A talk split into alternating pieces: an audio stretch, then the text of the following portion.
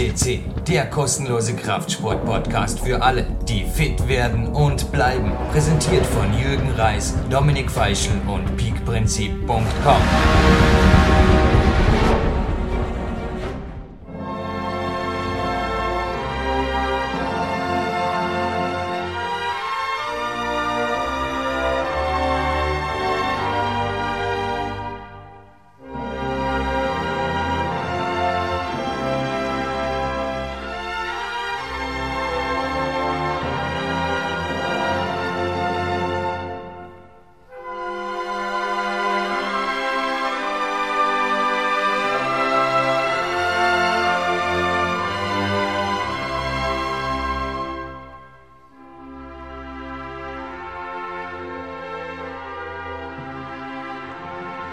der österreichischen Nationalhymne ist PowerQuest C-Sendung 331 hiermit eröffnet.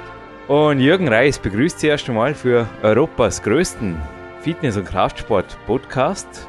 40.000 Zuhörer sind es jetzt circa monatlich, wo wir diese Sendung aufzeichnen. Und zwar haben wir heute genau den 13. Mai 2011. Noch ist auf jeden Fall ein absoluter Glückstag, denn ich habe heute jemanden, der mir jetzt ein bisschen fragend ins Gesicht schaut, warum die österreichische Nationalhymne. Wir hatten hier bereits Sendungen des Jahres, wir hatten letztes Jahr zwei Sendungen des Jahres, wir hatten Peak-Athleten des Jahres, aber was wir noch nicht hatten, waren Trainer des Jahres. Und ich habe mir gedacht, ich mache heute jetzt, grinst gegenüber, einen Mann, der es verdient hat zum Trainer des Jahres, Günther Kerber. Zum dritten Mal hier auf PowerQuest C ein herzliches Willkommen zuerst einmal. Danke für die Einladung. Weil 40.000 Zuhörer, nun, wenn wir die drei Nullen hinterher streichen, es kann stimmen, gell? Ich habe da vorher nachgerechnet. 1972 hast du deine Berufslaufbahn als professioneller Trainer angetreten und das dürften jetzt im Jahre 2012 logischerweise 40 Jahre sein. Gewaltig. Ja, das ist richtig. Ich habe mich sehr jung entschlossen, Trainer zu werden, aber nicht ein bisschen, sondern mit voller Kraft. Und es ist mir dann gelungen, dass ich so mit 25 Jahren der jüngste A-Lizenz-Trainer des ÖFB war. Heute gehöre ich zu den Älteren. Aber ich bin trotzdem stolz, dass ich noch voll aktiv im Trainergeschäft bin. Es ist crazy. Wir haben heute die Sportlehrung der Stadt Dormen und ich darf zum zwölften Mal in Folge beim Herrn Bürgermeister antraben und die Urkunde entgegennehmen bei der Sportlehrung. Wir haben heute gedacht, wenn du jetzt gerade gesagt hast, lange im Geschäft, auch ich denke, bin inzwischen einer der Älteren im Geschäft, aber 40 Trainerjahre, drum auch deine Erkürung jetzt hiermit einfach zum Trainer des Jahres, das muss da zuerst mal jemand nachmachen.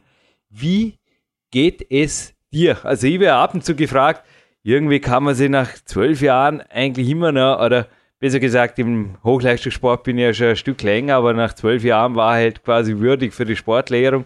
Wie kann man sich da noch motivieren? Ich reiche die Frage dir weiter. Was ist nach 40 Jahren wirklich noch neu? Was pusht dich? Was treibt dich? Was macht dich zum Motor, den du hier einfach repräsentierst im Vorarlberg, nicht nur im Vorarlberg, weit über die Grenzen hinaus. Ja, es ist einfach so, dass der Sport sehr spannend ist. Die Trainingswissenschaften, die haben sich sehr hoch entwickelt und jetzt kommen die neuen Erkenntnisse dazu aus der Neurobiologie. Das heißt, der kognitive Bereich, der Kopf, das Gehirn wird immer wichtiger. Und äh, ich habe mich die letzten zehn Jahre ganz intensiv mit dieser Materie befasst und das in allen Altersstufen von kleinen bis zu den Profis angewendet. Ich trainiere zurzeit auch die Profis von Alltag und ich habe also sechs, siebenjährige Kinder in der Ballschule. Und überall gilt es einfach dasselbe. Man muss die neuesten Trainingsmethoden einsetzen. Man muss versuchen, Begeisterung zu wecken bei den äh, Kindern und bei den Erwachsenen. Und dann muss man selber als Trainer immer auf dem neuesten Stand der Entwicklung stehen. Die Leser von Big Time 2 sehen sie irgendwann im 2012. Wir haben sie jetzt schon vor uns. Die Bilder, die ins nächste Buch kommen. Neurologisches Training wird auch ein Bestandteil, ein ganz neuer Bestandteil dieses Buchs sein. Du hast vorher unseren Trainingsraum hier am Bei besichtigt und du hast da einige Trainingsgeräte erkannt, die bekannt sind oder auch weniger bekannt. Das erste, darf ich jetzt gerade kurz sagen, nach der Begrüßung, was du mich gefragt hast, welches Kettlebell-Sortiment hast du? Und ich bin mit dir am Balkon raus und habe es dir gezeigt. Ist also auch bei euch hat die Russenkugel, du kommst ja gerade von Valentin Chebrukov, der war auch schon hier bei uns bei der Sendung, hat der russisch-neurologische Trainingswind auch in die Fußballszene geweht. Ja, ich bin in Langeneck Trainer und wir haben in Langeneck also äh, beschränkte Möglichkeiten für das Krafttraining und dann habe ich einmal im Internet gewälzt, was da umeinander ist. Dann komme ich auf den Dr. Tilsukop. Dann habe ich angerufen und dann hat man mir gesagt, dass der Jürgen Reis in Dornbirn ein Partner ist und an, an Dornbirner Mark und an Roland Laritz, oder? Und dann habe ich mich spontan entschlossen, beim Roland ein Seminar zu buchen für die ganze Mannschaft. Das war ein Abend, da hat er sich fünf Stunden mit unseren Sportlern auseinandergesetzt, ihnen die technischen Grundlagen mitgeteilt. Dann hat er also ein Coaching-Programm erstellt und seit, äh, kann man sagen, drei Monaten äh, da haben wir bei uns im Trainingsprogramm das Kettlebell-Training inkludiert wie klein die Welt ist. Also du hast in Köln angerufen und wurdest quasi zurück nach Dormien geschickt. Richtig, ja. der Dr. Till Sukop hat mir einen schönen Gruß ausgerichtet. Ich soll mal im Landessportservice mit ein paar Leuten reden, dass ein paar Kettlebells in den Kraftraum kommen. Okay, vorher gesagt, das ist eine der wenigen Dinge, die eigentlich noch fehlen am Landessportzentrum. Aber wenn jetzt jemand, der Obrigkeiten zufällig zuhört, ihr habt es gehört, also der Günther würde auch was damit anfangen zu wissen, vermutlich, oder? Ja, wir haben einen riesen Vorteil mit dieser Trainingsmethode. Die Sportler brauchen praktisch zwei Quadratmeter zum Trainieren und dann kann man eigentlich die ganzen Übungen aus dem Stand und aus dem Liegen praktizieren und das ist einfach ein Riesenvorteil. Oder wir werden praktisch unabhängig, brauchen keinen Kraftraum, weil für unseren Bereich können wir eigentlich mit den Kettlebells alles erarbeiten, was wir brauchen und vor allem ist es dynamisches Krafttraining, was sehr wichtig ist.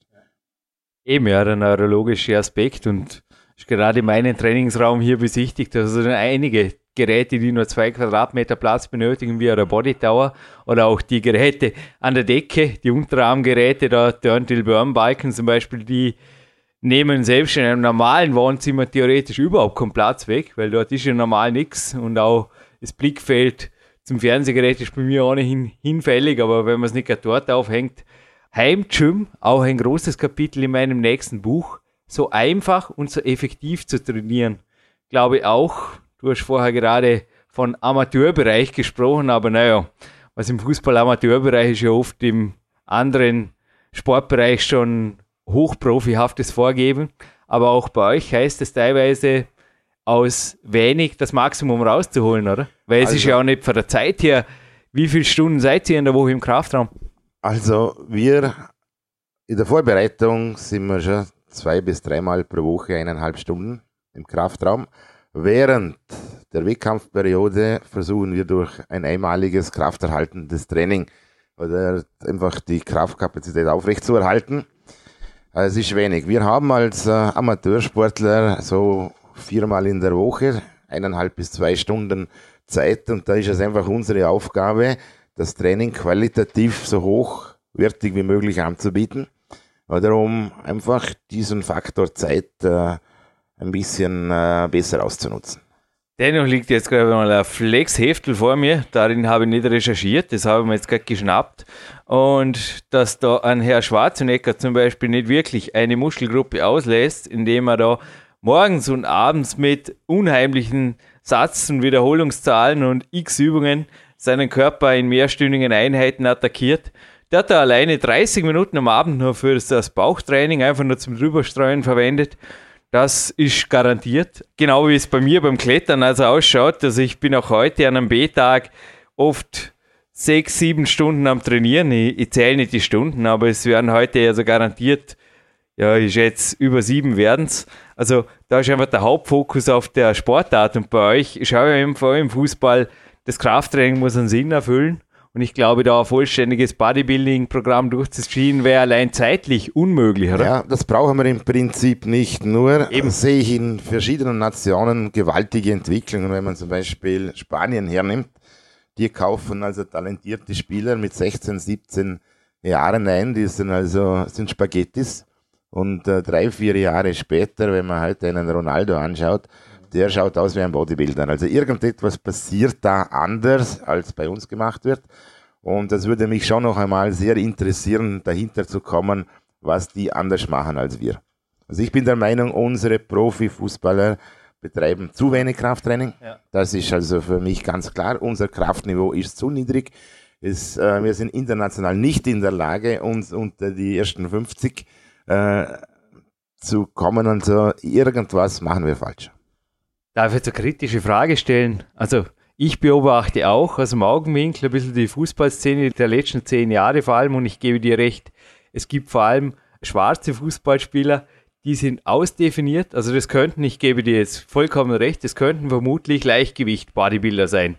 Ich bin jetzt auch kein Juror, aber wäre es möglich, also ich erstelle meine Kämpfer-Diät-Zyklen und die ganze Sache auch nicht umsonst, dass zusätzlich zum Krafttraining eventuell auch bei den Athleten, von denen du jetzt gesprochen hast, die eben diesen Körperbau nicht haben, eventuell auch die Ernährung und die Supplementierung vernachlässigt wird oder nicht so perfektionistisch gemacht wird, wie eben in den Profiklubs?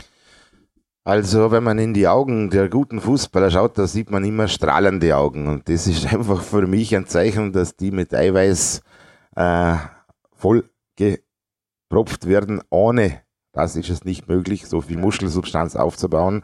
Und ich muss ja gleichzeitig, um schnell zu bleiben, muss ich praktisch das Körperfett reduzieren. Und das geht nur über zusätzliche Sporternährung. Denn, wie gesagt, du hast jetzt vorher Fußball, es war heute erstmal ein Podcast in einen Satz gebraucht mit Bodybuilder. Ja, im Klettersport ist es einfach auch so, dass zu viel Körperfett definitiv gegen dich arbeitet. Ja, wenn andere Fitnesssportler jetzt gerade in den Strategien, die ich teilweise auch beschrieben oder umschrieben habe, positiv was rausziehen können. Im Spielsport, also habe ich in Österreich die Erfahrung gemacht, dass das oft zum Teil wirklich beiläufig ist. Oder dass das quasi, ja, wir trainieren wie die Wilden, aber die Ernährung ist irgendwie so fast schon Privatsache, da wird nicht drüber geredet und da macht man halt irgendwas, was sich kein Bodybuilder leisten könnte oder die wenigsten Sportkletterer. Ja, ich darf hier gar nicht aus der Schule sprechen, da würden ein paar erschrecken. Höchste Ebene, äh, Fußball, Leistungssport im Nachwuchs. Also nicht vor Radlberg, sondern äh, von einem Spitzenverein in Österreich. Da habe ich einmal zugeschaut, was die nach dem Spiel zu sich nehmen und da bin ich erschrocken.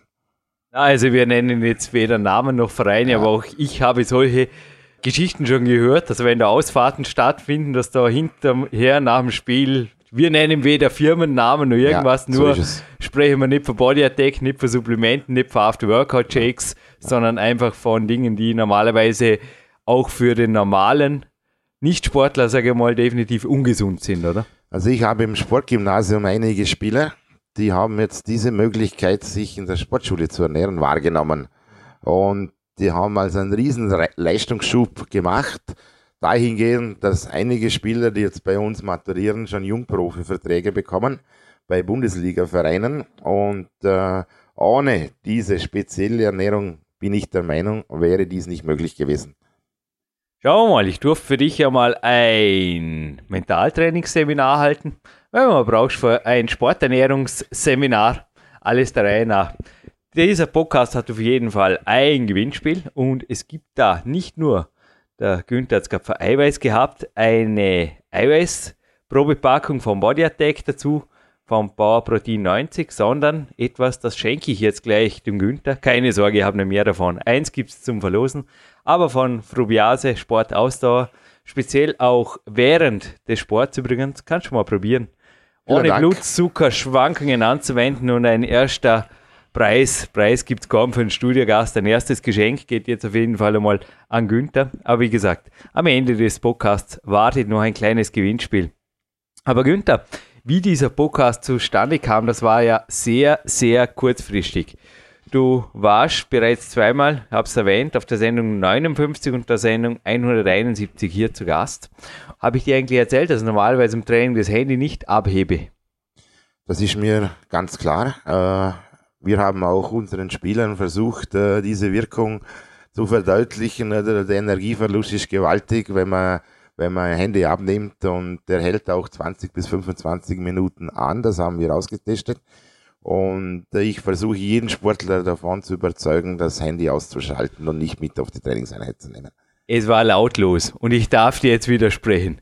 Nachdem ich heute das Handy abgenommen habe und du mir dieses Interview zugesagt hast, da hatte ich die nächsten zwei Stunden oder drei Stunden sogar hatte ich ein Leistungshoch. Von dort weg ging es aufwärts, weil das Adrenalin angepusht war. Aber zurück zum Ernst der Sache. Du hast mich gestern angerufen und da war ich wirklich nicht erreichbar. Ich habe dich dann in einer längeren Satzpause zurückgerufen und habe auch dort nicht das Gefühl gehabt, dass jetzt ein Leistungseinbruch kommt oder was. Es war gestern ein A-Tag. Es ging super weiter danach. Aber du hast mich weder in deiner Funktion als Fußballtrainer angerufen, noch ging es um eine Fußballerin.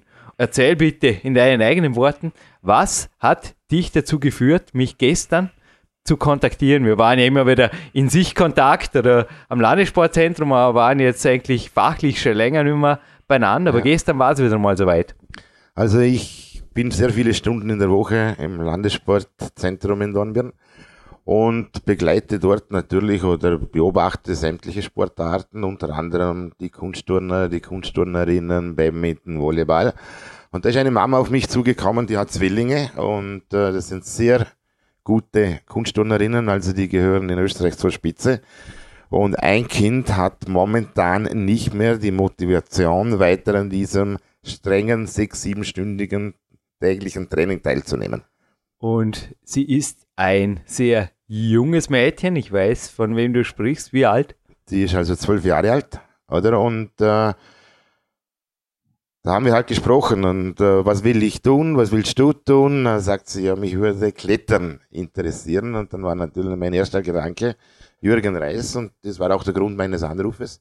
Ich habe inzwischen auch äh, deine Mitteilung erhalten und die Telefonnummer äh, weitergeleitet an die Mama und die wird sich nächste Woche also mit dem Kletterzentrum in Verbindung setzen. Ich habe mit dem Kadertrainer Klaus Isele gestern persönlich telefoniert und er hat sich natürlich riesig gefreut.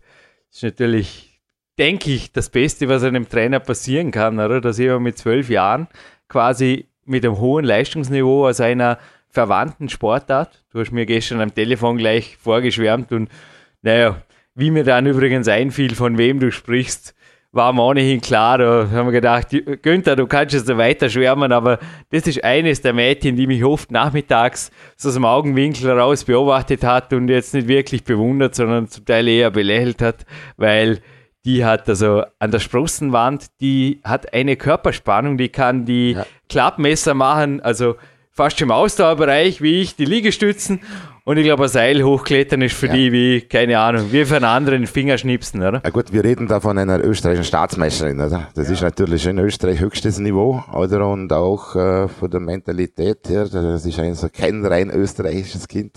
Also da sieht man halt wieder, dass auch die Mentalität für den Leistungssport, der muss vorhanden sein. Woher stammt sie? Ja, ich glaube, die Mama ist irgendwo aus Bulgarien. Ja, glaube auch. Und, äh, Was meinst du jetzt dazu? Äh, darf ich sogar kurz einhaken für die Mentalität? Ja, du warst ja auch gerade bei Valentin Jebrokov und auch ich bewundere russische Kletterer. Also ich hatte auch hier schon einige Kletterer zu Gast, vier an der Zahl sogar aus Russland. Die sind oft auch, da können wir wieder beim vorigen Thema anschließen, mit einfachsten Mitteln oder zum Teil sogar, wo du denkst, wie kommt man überhaupt zum Klettern in so einer Stadt in Sibirien wie der Evgeny Ochinikov. Aber die sind mit einfachsten Mitteln sehr stark geworden. Was meintest du jetzt vorher mit der ja, einfach diese, dieser unbedingte Wille, etwas zu tun und das also mit Konsequenz durchzudrücken. Äh, ich bin also da schon der Meinung, Kunsttouren ist für mich da eine Ausnahme. Äh, ich sehe, was die tagtäglich leisten.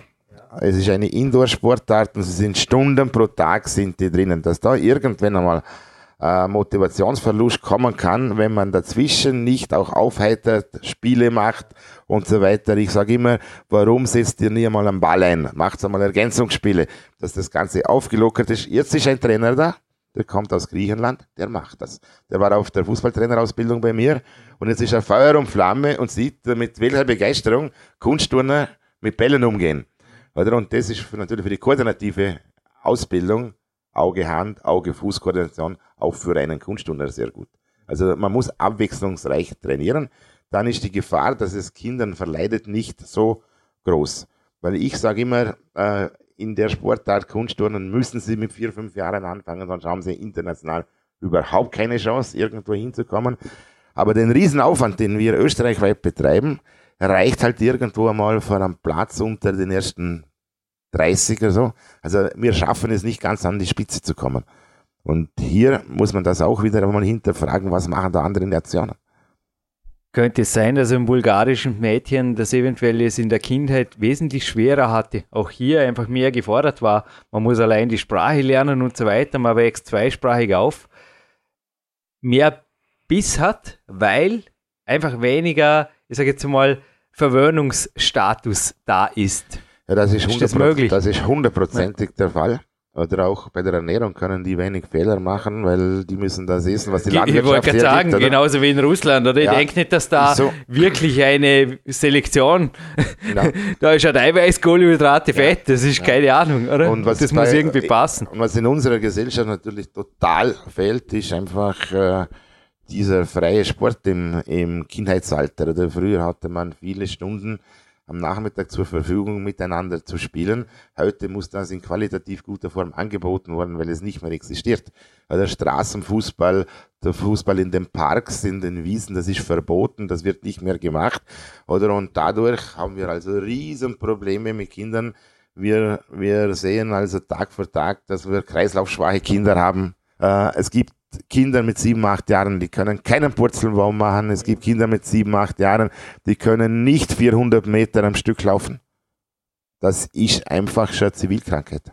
Ja, und ich schreibe ja meine Bücher nicht für Kinder, ich schreibe für Erwachsene. Wir hatten vor kurzem den Chris Boynes hier, den englischen Physiotherapeut, der hat auch gesagt, er sieht quasi hier wirklich eine Inflation der Fitness, weil er hat immer mehr Rückenpatienten, er hat immer weniger Leute, die eigentlich ein Seil hochklettern können. Also ich hatte auch hier im Landessportzentrum nur wenige Gäste, die wirklich, also letztes Jahr war halt der Peak-Athlet des Jahres hier oder natürlich auch Spezialisten wie ein Dominik Feischl, aber ich sage immer Seilwegkämpfer oder Turner, die zählen natürlich nicht, für die ist das genauso wie für einen Kletterer normalerweise Standardrepertoire, aber jetzt der normale Fitnessstudio-Besucher, der also oft bei mir zu Gast ist, auch Trainingslager absolviert. Also meine Coaches, meine Zielgruppe, du hast völlig recht, die sind weit, weit weg von einem, also was ich jetzt am Nachmittag Nacht zum Beispiel, ist einfach zum zwischen zwei Trainingseinheiten den Kopf zu leeren und einfach Spaß zu haben, ist mein Berglauf in Zanzenberg Retour. Das sind gute, mein Gott, wie viele Höhenmeter sind das? Das ist, also ein guter, äh, ein einstündiger Lauf, würde ich sagen, ja. macht Spaß. Ja. Und ich kann hinterher ins Krafttraining. Und jetzt heute Vormittag war die Haupteinheit. Mir haben viele Leute schon gesagt, also das, was du zum Aufwärmen oder zwischendrin machst, das ist schon mein Training oder mehr davon. Ich kratze mir oft den Kopf und denke mir, mh, hm, irgendwas läuft falsch, weil selbst wenn ich sechs, sieben Stunden trainiere, bleibt mir auch immer noch genug Zeit zum Arbeiten oder sonst was im Leben zu tun. Ist doch seltsam. Nein, das ist richtig. Und äh, ich werde jetzt nächstes Jahr 60 Jahre, aber mein Tag, der besteht auch aus 10 bis 12 Stunden Arbeit.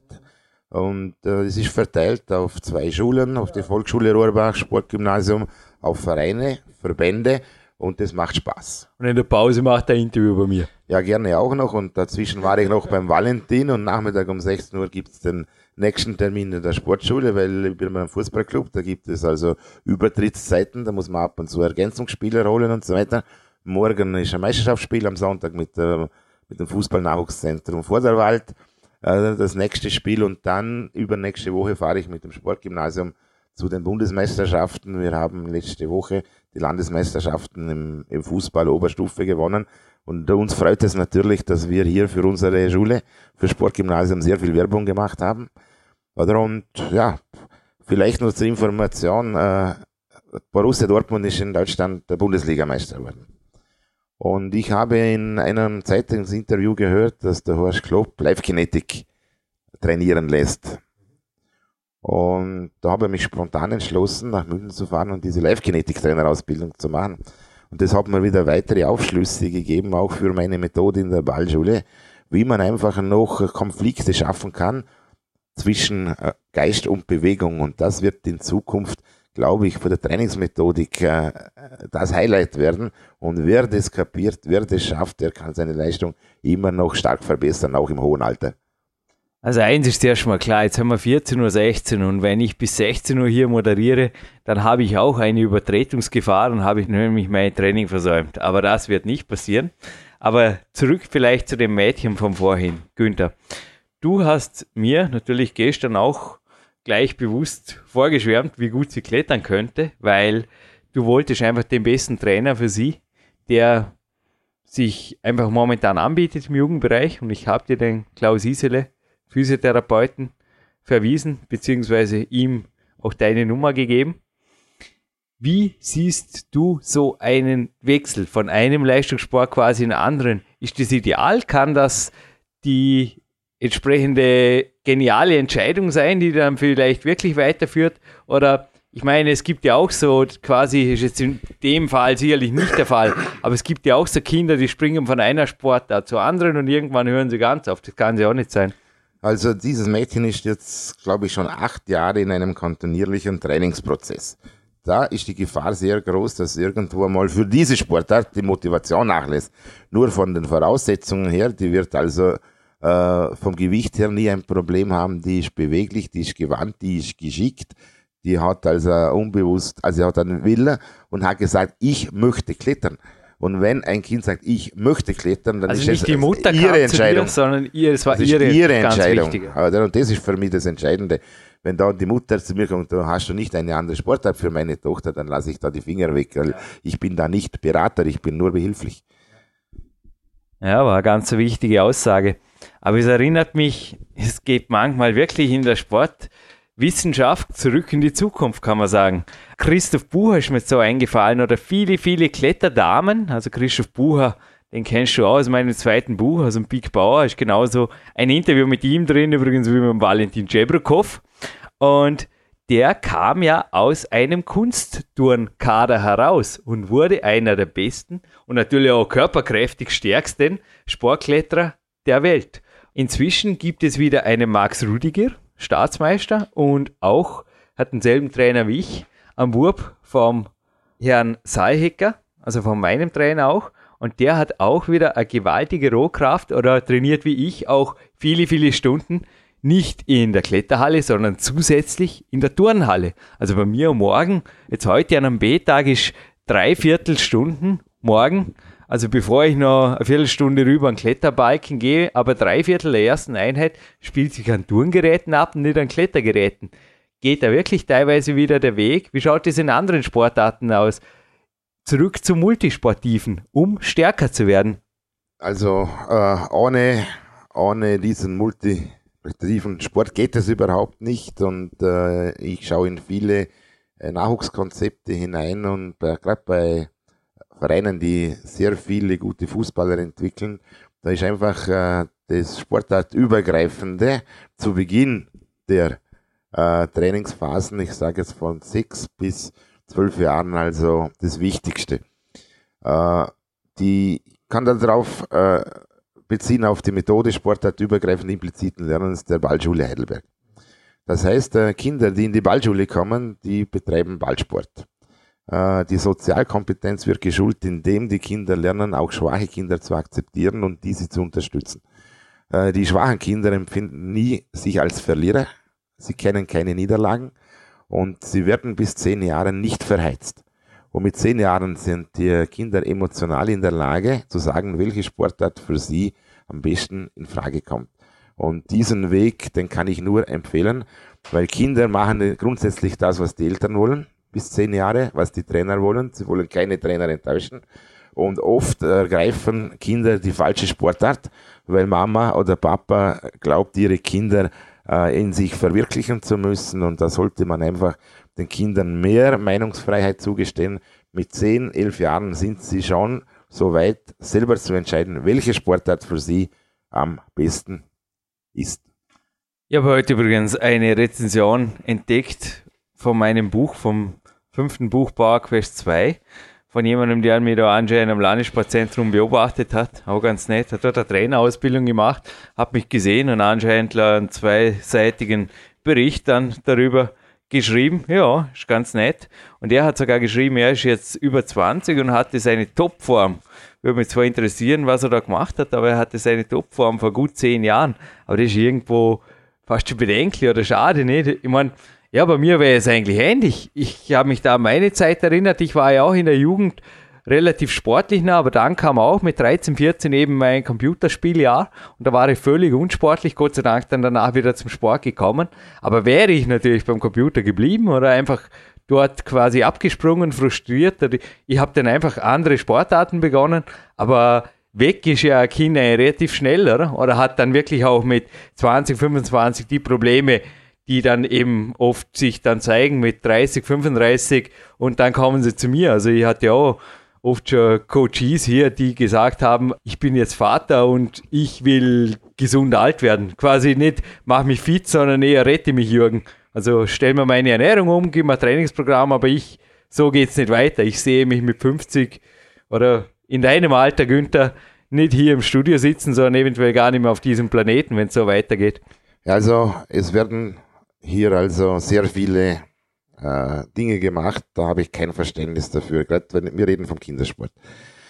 Es gibt einfach Länder, ich nenne jetzt auch keinen Namen, da werden die Kinder einfach gezwungen, Leistungssport zu betreiben. Die werden praktisch schon mit vier, fünf Jahren aus dem Familienverband herausgerissen, werden in Internate gesteckt oder da werden Dinge gemacht, Biopsien, Muskeluntersuchungen, um festzustellen, für welche Sportart die Kinder am geeignetsten sind. Und dann werden Trainingsmethoden angewandt, die einfach irgendwann einmal zur Invalidität führen müssen. Da bin ich dagegen. Ich freue mich zum Beispiel immer wieder im Kunstturnen, wenn es also auch äh, frauliche Typen gibt, die 24, 25 Jahre alt sind, dann sage ich, dann hat dieser Sport noch einen Sinn für mich. Ich halte nichts davon, wenn alle Olympiasieger und Weltmeister äh, nur 16 Jahre alt sein dürfen. Das ist für mich, für diese Sportart nicht das Richtige. Dr. Robert Ernst, übrigens ein Interview, das gerade an diesem Wochenende online geht. Sucht es euch raus und hört an, wie er über seine Tochter Johanna spricht. Schaut euch die Bilder von der Johanna an. Ist ein positives Beispiel aus meiner Sportart. Danke übrigens, dass du vorher die Nation nicht erwähnt hast, weil die sperren sogar Podcasts. Also da geht oft schon eines gibt dem anderen die Hand. Also ich kenne einen deutschen Podcast, der in dieser Nation im Internet nicht mehr abrufbar ist.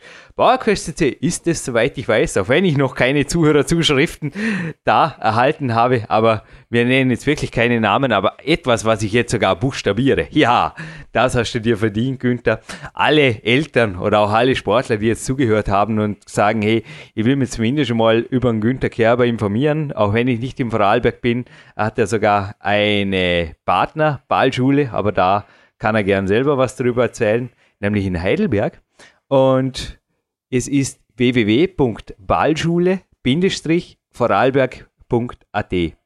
Da ist die Internetheimat, aber gerne in deinen eigenen Worten. Ja, also ich war 2005 das erste Mal in Heidelberg auf der Uni, wurde dort sehr herzlich äh, aufgenommen vom Dr. Daniel Memmer, der heute einen Lehrstuhl hat an der Sporthochschule in Köln. Und äh, ich konnte mir einen ganzen Tag lang in Begleitung vom Dr. Memmer den Ballschulbetrieb in Heidelberg anschauen und ich war spontan begeistert und bin nach Dornbirn gefahren und habe mit deinem Vater, mit der Merwin, über die Ballschule gesprochen, der mir das dann auch ermöglicht hat, dass wir Hallentermine bekommen haben in der Messehalle.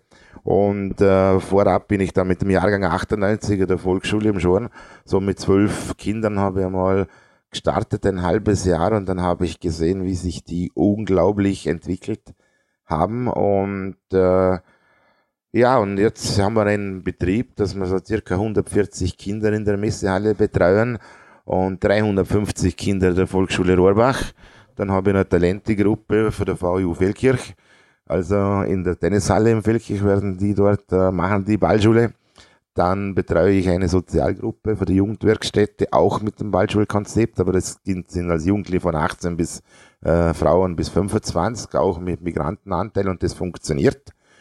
Und ich sage immer, wenn sich jemand mit dem Ball auseinandersetzt, dann wird er einmal für eine kurze Zeit abgelenkt. Das ist einmal ganz sicher. Und äh, sie kommen einfach mal weg von der Tagesmentalität und äh, beginnen ein bisschen Begeisterung zu entfalten bei den Spielen.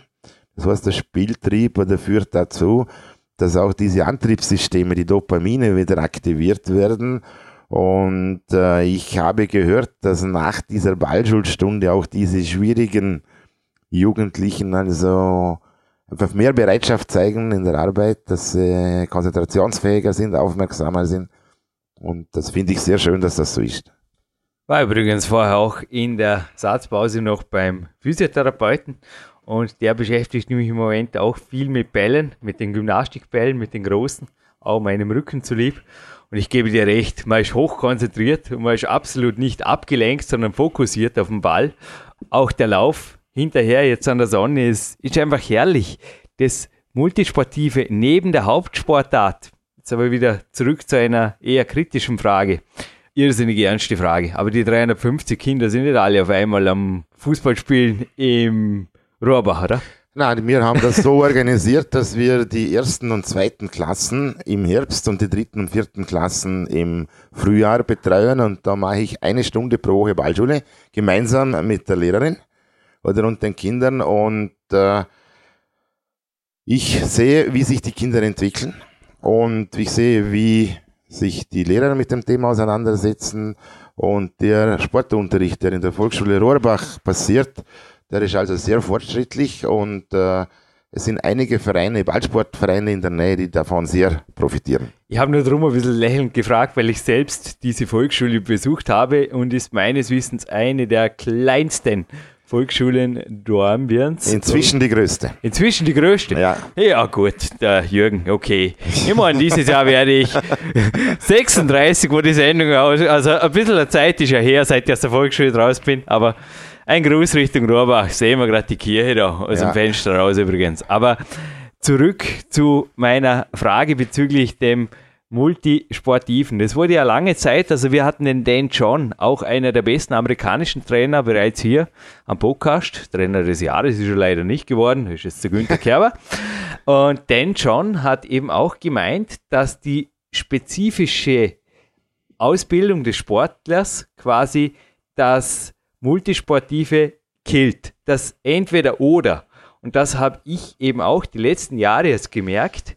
Wenn ich in meinem Sport wirklich, so wie es mein Ziel ist, noch lange, lange, lange, also ich habe am Mentalrahmen ein Bild von Yushi Hirayama, wie er da mit knapp 40 Lebensjahren einen Weltcup in ihm klettert. Und dort will ich auch hin. Also das ist mein Ziel. Aber ich habe erkannt, wenn ich das erreichen will, dann ist nur Klettern zu wenig und zwar viel zu wenig. Also da muss auch ich zurück in die Zukunft und deshalb werden auch meine nächsten Bücher ganz sicher, also es wird noch mehrere Bücher in meinem Leben geben, das ist auch das nächste Ziel, die werden multisportiver, weil mit jeder zu sehr spezifischen Sportausbildung oder Sportausübung der Körper auf kurz oder lang Schaden nimmt. Also wir müssen das eine wissen, dass also unsere Kinder als Multitalente auf die Welt kommen. Also die Kinder haben tausende Eben. Talente. Eben, ja. Und der Dr. Gerald Hütter ist ein Neurobiologe von der Universität Göppingen, glaube ich. Da habe ich einmal so einen Vortrag gehört, hat er gesagt, wir Eselstreiber und damit meinte er uns Trainer und Lehrer, wir bringen es fertig, dass wir den Kindern bis Ende der Grundschulzeit also Ende Volksschule, davon 999 Talente vernichten. Und diese Aussage hat mich ganz, ganz groß getroffen, äh, weil das geht genau in die Richtung, äh, die in Heidelberg auch vertreten wird. Multisportiv muss man unterwegs sein. Und äh, wenn wir so eine Entwicklung äh, sehen, oder wenn jetzt heute ein 4-, 5-, 6-Jähriger in einen Sportverein geht, dann wird er sportartspezifisch ausgebildet und trainiert. Das heißt, er hat keine Möglichkeit, seine Kreativität zu entwickeln. Er vergisst alles, was um ihn passiert, weil er den Anordnungen der Trainer natürlich Folge leistet und sich darauf konzentriert. Ist so konzentriert, dass er einfach sein Umfeld nicht mehr wahrnehmen kann. Und das führt einfach in diese schiefe Optik, die ist einfach so, dass die Schauklappen haben und nichts mehr wahrnehmen. Und äh, es gibt einen ganz einen tollen Weg, dass man sagt, so bis zehn Jahren wird die kreative Entwicklung sportartübergreifend einfach durchgeführt. Dann mit zehn Jahren entscheidet sich das Kind, für welche Sportart es am besten geeignet ist. Und dann kommen vier Jahre Grundlagen, Technik und so weiter. Aber dann sind sie erst 14. Oder? Und mit 14 Jahren muss man sagen, ich werde Profi oder nicht Profi. Weil dann, muss ich sagen, je nach Sportart dauert es dann vier bis acht Jahre, bis ich Hochleistungssportler werden kann. Und so könnte ich mir eine Entwicklung vorstellen. Aber wenn heute ein Sechsjähriger in einen Fußballverein kommt und er wird nur mit Fußball konfrontiert, hört er garantiert mit 14, 15 Jahren auf, Fußball zu spielen. Und es ist statistisch erwiesen, dass in den Ballsportarten, wo zu früh spezialisiert wird, die Dropout-Quote bei 75 Prozent liegt. Das heißt, 75 Prozent der Energie der Vereine geht verloren, weil wir die Entwicklung also falsch steuern. Weiß jetzt auch nicht, ob die Zahlen aktuell ist, aber beim Kletterlehrwart, beim Leistungssportlehrwart hat der Nationaltrainer Reini Scherer von 50 Prozent gesprochen, die er derzeit verliert. Also in der Pubertät. Es war allerdings eingeschränkt auf wenige Jahre. Aber ich habe mir jetzt gerade gefragt, wenn jemand Fußball spielt, klettert oder jetzt sonst einen Ballsport abmacht, ist ja der ganze Körper gefordert.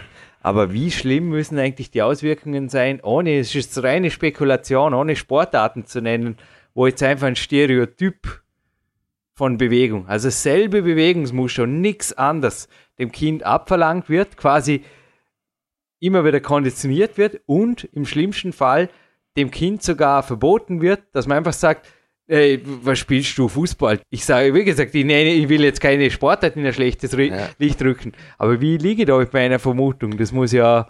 Also es gibt äh, sehr oft äh, solche Verbote, habe ich auch schon gehört. Oder du darfst nicht Fußball spielen. Ja, sicher, oder? So ja, wir ja. brauchen die Zeit zum Trainieren, oder? Ja, Was trainierst und, äh, da muss spezifisch, ich sagen, spezifisch. Äh, da habe ich also viele Jahre das Modell von der Heeresport- und Nahkampfschule also verfolgt und da ist einfach Frühsport und im Frühsport wird Hockey gespielt, wird Fußball gespielt, wird Volleyball gespielt, im Freien, in der Halle, da läuft man einmal über die Steine in der Dornbirner Rahe oder da gibt man sich einmal eine halbe Stunde kalt Wasser Bad und so weiter. Also diese Flexibilität auch der Trainer und der Leiter ist ganz, ganz wichtig und darum kommen gute Sportler heraus. Die sind vielseitig, die nehmen einen Tennisschläger die Hand und spielen Tennis. Die, die spielen Tischtennis, die können Volleyball spielen, aber sind vielleicht Leichtathleter. Oder? Aber durch diese Vielseitigkeit erweitern sie immer wieder ihren Horizont. Oder? Und können damit natürlich auch äh, über sagen Abbau von Stress etc., das mit dem Ballsport sehr gut möglich ist, oder? können sie wieder auf eine, auf eine höhere Ebene kommen in ihrer Sportart. Auch ich habe dich übrigens letztens eine Kindergruppe in die Ach schicken gesehen. Ich glaube, auch du machst solche Praktiken und ich habe letztens ein interessantes Buch gelesen.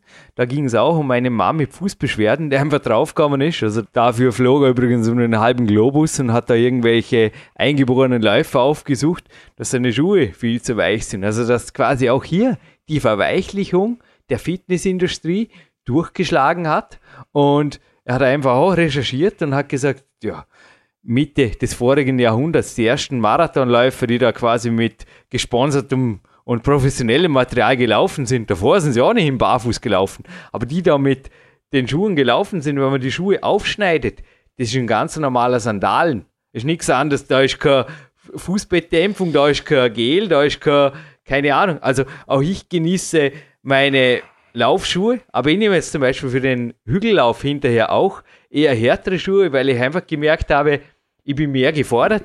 Ich fühlte mich anfangs einfach, wie soll ich sagen, mehr als Athlet. Es ging einfach schneller, das Training muss nicht immer weich, verweichlicht sein. Ich weiß nicht, wo führt das hin? Aber es ist genau das, was die Fitnessindustrie immer wieder verspricht, oder? Einfacher mit noch weniger und noch weniger Schmerzen und ich weiß nicht. Also ich kenne Jugendliche, die 13, 14 Jahre alt sind, die können ohne Fußgelenk-Tape nicht mehr Fußball spielen. Total. Und ich mache also mit den Jugendlichen folgendes, ich lasse die barfuß über die Steine klettern, damit die überhaupt einmal ein Gefühl kriegen, oder, äh, wie sie ihre Fußmuskulatur einsetzen können. Und viele haben gar keine oder die Seitenstabilität ist überhaupt nicht vorhanden. Durch, warum? Weil sie den ganzen Tag in einem Schuh drinnen stecken, oder, der immer nur die geradeausbewegung mitmacht. Oder, und dadurch ist einfach äh, die Gefahr der Bänderrisse, des Umkippens, des Umknöchels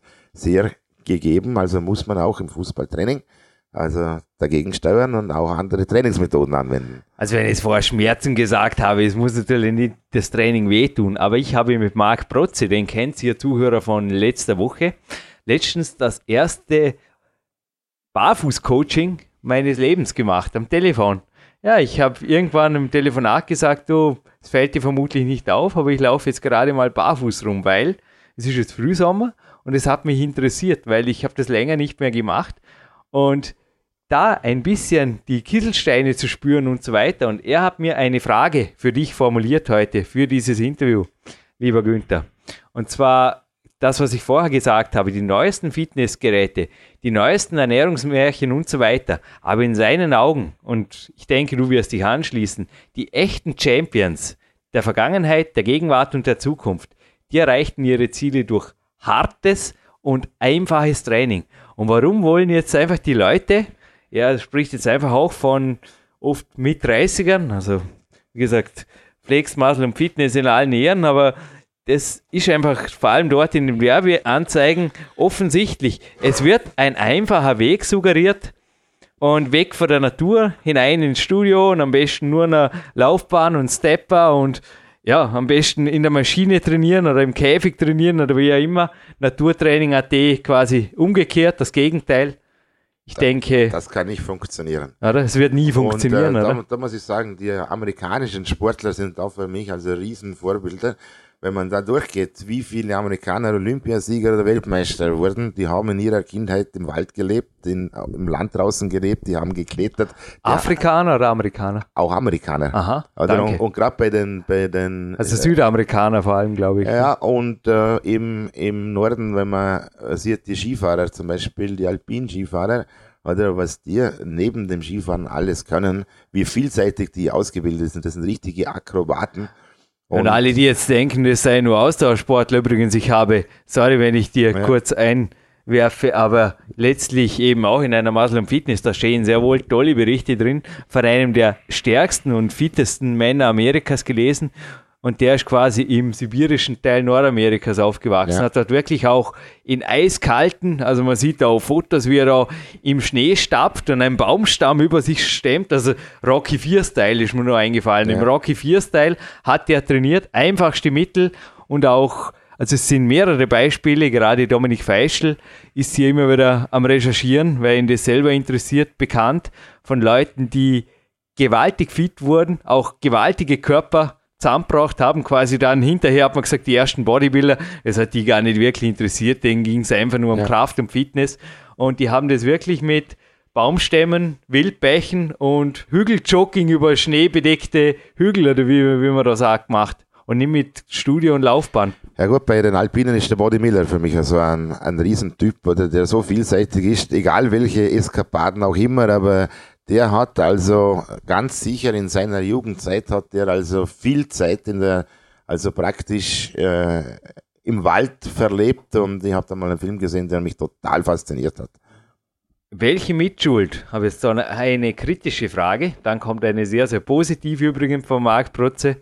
Tragen die heutigen Medien dran? Wir hatten es heute schon für Handy, aber wie kritisch siehst du Internet auf Facebook und Co oder speziell Ablenkung, also nichts gegen soziale Netzwerke. Auch wir haben eine Facebook-Fanpage, aber ich habe gerade heute eine Computerzeitung nur durchgeblättert, vorher beim Kämpfersnack, wenn man da liest von Apps und so Zeugs. Also mein Coaching-Handy kann das nicht, Gott sei Dank, aber ich denke mir wirklich oft, wenn ich die kleinen Dinge da im Kraftraum oder auf der Trainingsfläche liegen sehe, die immer wieder mal bimmeln oder irgendwas machen oder Jetzt können Sie sogar gute Nachgeschichten vorlesen, habe ich vorher gesehen. Ja.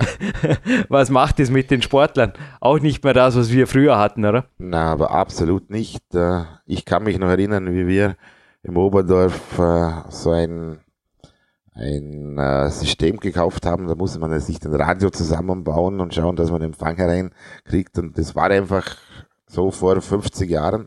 Und wenn man denkt, was da passiert ist in der letzten Zeit, das ist unglaublich. Und äh, wir haben 2002, 2003 haben wir vor dem Dreikampf Couch, Kühlschrank, Fernseher gesprochen.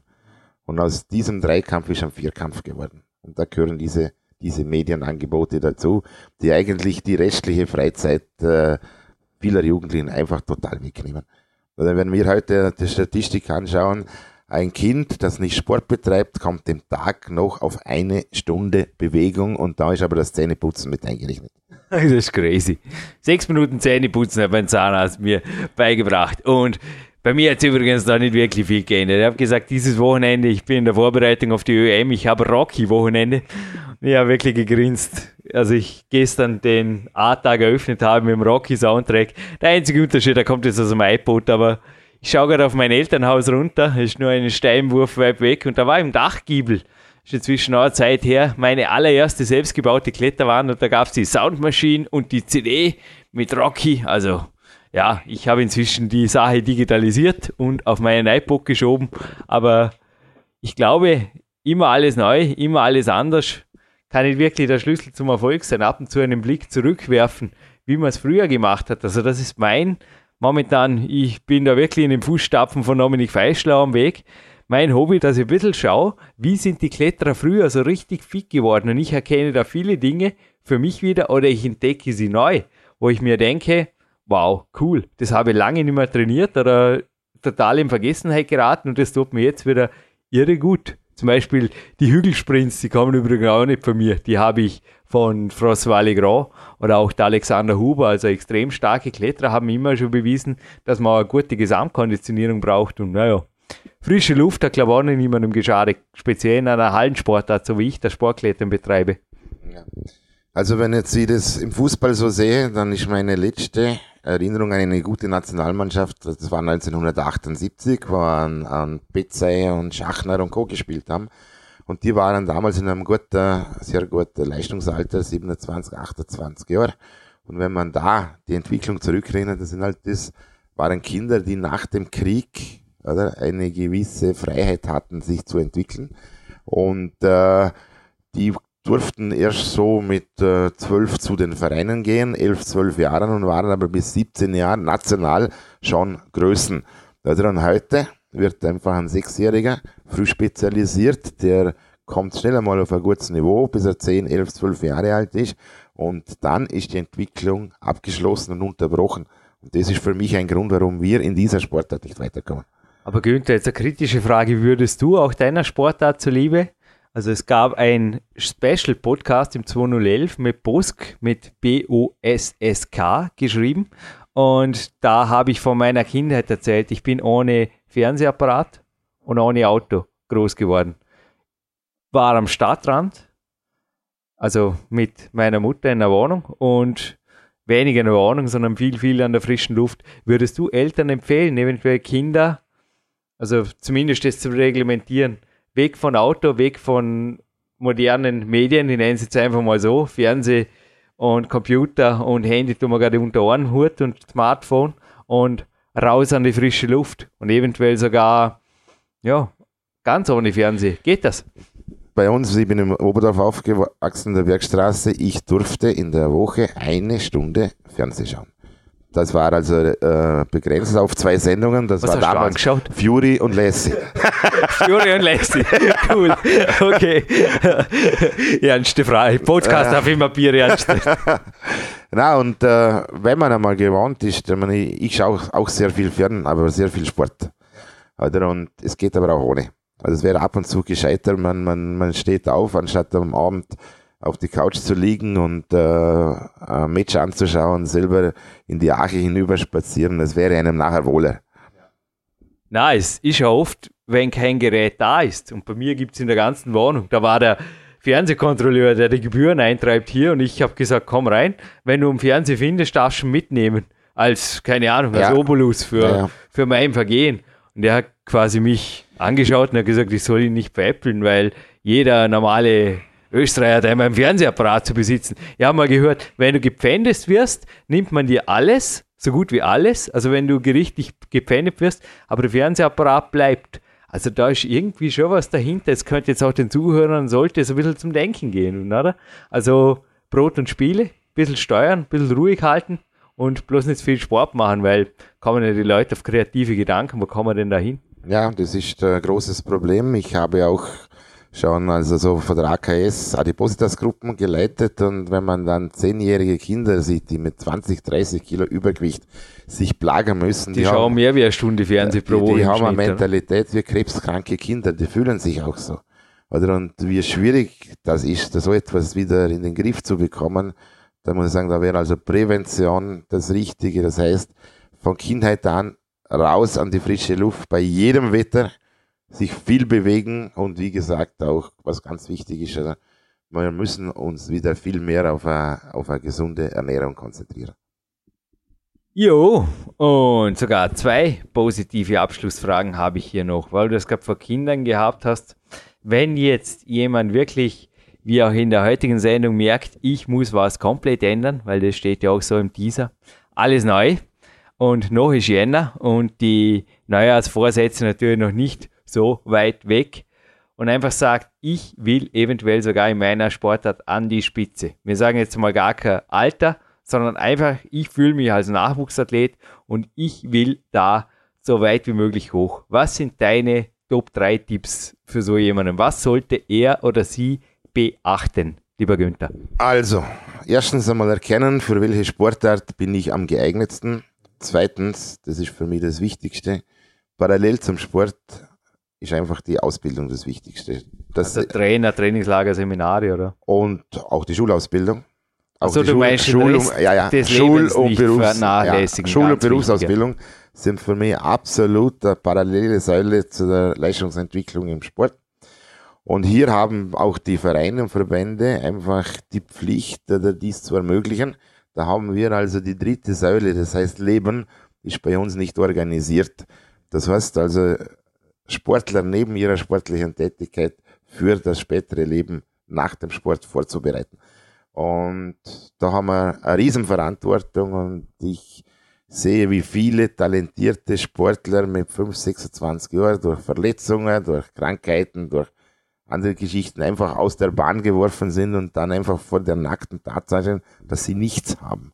Und darum sind so Institutionen wie Schulkooperationen, dass man einfach schaut, dass die Menschen fürs Leben etwas mitnehmen können und sich dann ab einem gewissen Alter tausendprozentig für den Sport äh, interessieren können und also nur an das denken müssen. Aber wenn ich heute eine gute Ausbildung habe und ich habe die Möglichkeit, ein Studium anzufangen und das oder das, dann bin ich versorgt. Das ist eigentlich ähnlich wie im Sport, gell? wenn wir es vorher gesagt haben, wenn ich nicht multisportiv fit bin, kann ich nicht gescheit schwer klettern und wenn ich mein Leben nicht im Trockenen habe quasi, also bei mir gibt es ja das Train, Eat, Sleep, Work, wenn die letzte Komponente quasi fehlt und da ist nichts, dann wird es auch schwer, bei aller Zeit, oder? mich auf den Sport, weil sonst wäre jeder Student, nichts gegen Studenten, aber ich ja. sage jetzt mal, jeder faule Student, der hat ja Zeit ohne Ende, wäre automatisch perfekter Leistungssportler, was ja auch in den seltensten Fällen der Fall ist. Ja. Viel Zeit führt noch lange nicht zu super Trainingsqualität, oder?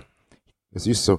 Ich gehe da noch so weit, wir müssten eigentlich in dem kleinen Land Österreich eine Lehre als Sportfachmann, Frau haben. Wenn jemand Sport betreibt, parallel im Sport sich ausbilden lässt und dann vielleicht eine äh, akademische Abschlussprüfung machen kann, dann hat er eine Basis, auch den Rest des Lebens oder im Sport erhalten zu bleiben. Oder? Und äh, über solche Dinge denke ich sehr oft nach und da diskutiere ich auch mit Politikern darüber die Abschlussfrage natürlich, wie wichtig ist es für dich, große Visionen weiterhin zu haben oder was sind konkret die großen Visionen des Günter Kerber für die nächsten 10, 20, 30, 40 Jahre als Trainer, die wir ihm jetzt einfach so mitgeben hier aus dem Studio? Ja, also ich habe schon vor, noch einige Jahre also als Trainer zu arbeiten. Ich hoffe, dass ich gesund bleibe und äh, ich möchte einfach jungen, talentierten Sportler äh, den Weg zum Spitzensportler ebnen, ihm beraten, mache auch Karriereberatungen und äh, für mich ist also auch äh, der mentale Bereich also sehr, sehr, sehr, sehr wichtig.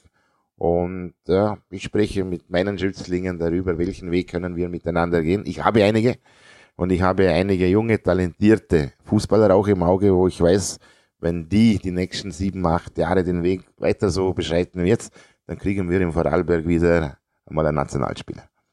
Aber ist ganz interessant, ja. Also bei dir deckt sich genau dasselbe wie bei mir quasi. Das ist ein schönes Interview im Zweiklang. Aber auch bei meinen Coaches stelle ich immer wieder fest, dass eine zu sehr fixierte Lebensweise auf den Sport gerade wenn einfach die letzte Komponente, das Leben oder die Arbeit, das W steht ja auch fürs Leben bei mir, nicht so da ist, dann fehlt da die Passion für den Sport und auch ich mache, du hast vorher Karrierecoaching genannt, aber im Endeffekt geht es immer ums große Ganze. Du kannst schon nicht ein Element rausziehen. Oft ist schon bei der Ernährung oder beim Training, wenn du das isoliert rausziehst, da bringst du irgendwas ins Wanken oder sogar ins Kippen, was vorher funktioniert hat.